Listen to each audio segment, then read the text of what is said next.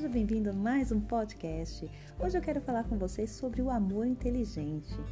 O amor inteligente, ele não pode ser uma praça de competição, mas uma praça de generosidade e de investimento mútuo. Quando e quanto você investiu no seu parceiro nesses últimos dias? Você divide a mesma história ou a mesma cama? Conhece os pensamentos, os pesadelos que ele tem, os fantasmas que mais assombram o seu parceiro? Bom, a maioria dos casais sequer perguntou um ao outro o que tira o seu ponto de equilíbrio. Quais são os vampiros emocionais que sugam a sua tranquilidade? Amam-se com amor extenso, como o mar, mas superficial como a poça de água. Pois é, essa é a história de muitos casais. Nos casais desinteligentes, não estou falando de casais inteligentes agora, em desinteligentes, o sucesso de um gera o medo, ciúmes ou a sabotagem no outro. Ainda que é, veladamente, os casais inteligentes, o cônjuge bem-sucedido social, financeiramente, é aplaudido pelo outro e não invejado. De outro lado, o cônjuge que teve sucesso é delicado e elegante com o outro, jamais é, se coloca acima dele ou dela, mas pelo contrário, exalta nele ou nela aquilo que o dinheiro não compra, que é o afeto, o apoio, a tolerância, a paciência. E, no entanto, infelizmente, é, não poucas vezes o sucesso notório de um cônjuge precipita a fragmentação do romance. E isso é preocupante, precisa prestar muita atenção. Permita-se dar um exemplo. É bom trabalhar e ter independência financeira. Quem não gosta de ter o seu dinheirinho? Quem não gosta de trabalhar, poder sair, comprar as coisas? Mas milhões de mulheres acabam optando por trabalhar fora de casa, cuidar dos filhos. E se elas optam por isso, elas são inferiores? De modo algum.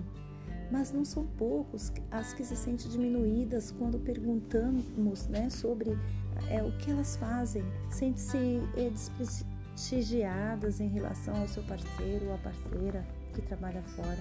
Entretanto, eles deveriam dizer sobre aplausos do parceiro ou da parceira que admiraram as mais difíceis e complexas empresas de família, porque não é fácil gerenciar uma casa, não é fácil gerenciar uma família, sabe? A complexidade que tem para você gerenciar a sua casa, a sua família é muito grande.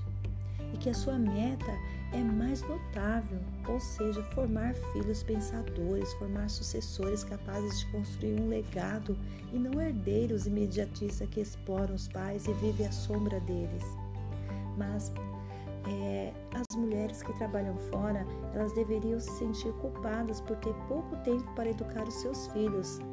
Ou seja, na realidade não precisam se sentir culpadas, mas muitas delas se sentem culpadas por isso. E está errado, porque o sentimento de culpa tor torna-se um vilão que vai tirar o oxigênio, a criatividade dessas mães ou desses pais é, super ocupados, impedindo-os de plantar janelas saudáveis ou light nos seus filhos e promover as funções mais notáveis da inteligência, como pensar antes de reagir, exercer a resiliência e colocar-se no lugar do outro. Então, preste atenção, tome cuidado porque quantos pais se ocupam nos seus trabalhos e quando chegam dentro de casa não quer dar nenhuma atenção para os seus filhos, que às vezes querem brincar, querem ter o carinho, o afago do seu pai ou da sua mãe.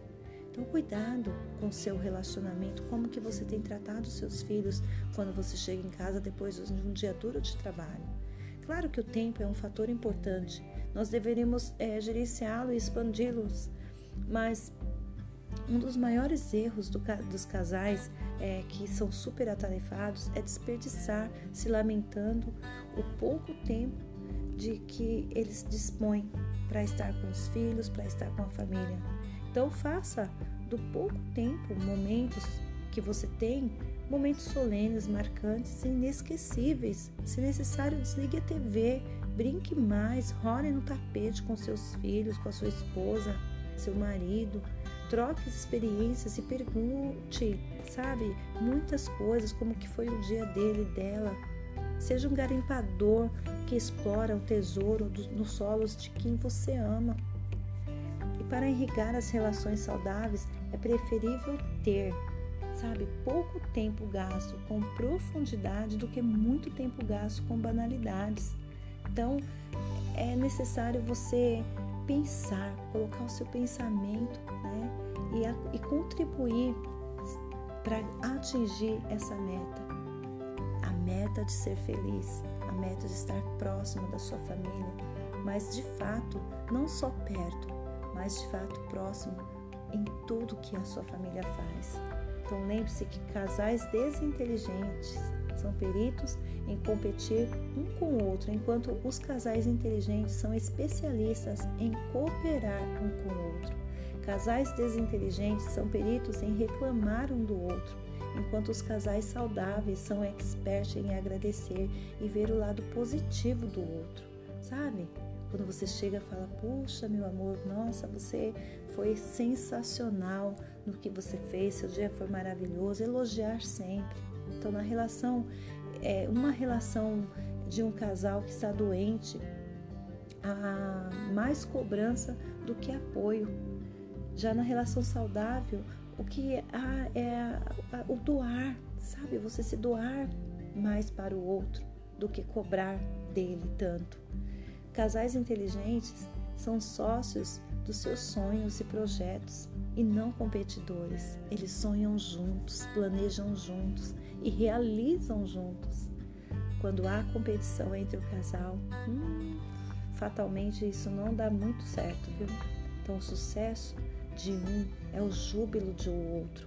A pátria deles é o amor é o partido deles, é formar mentes livres e emocionalmente saudáveis.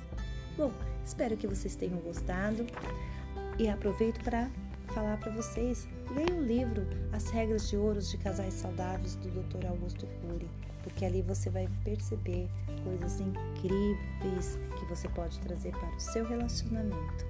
E até o nosso próximo episódio.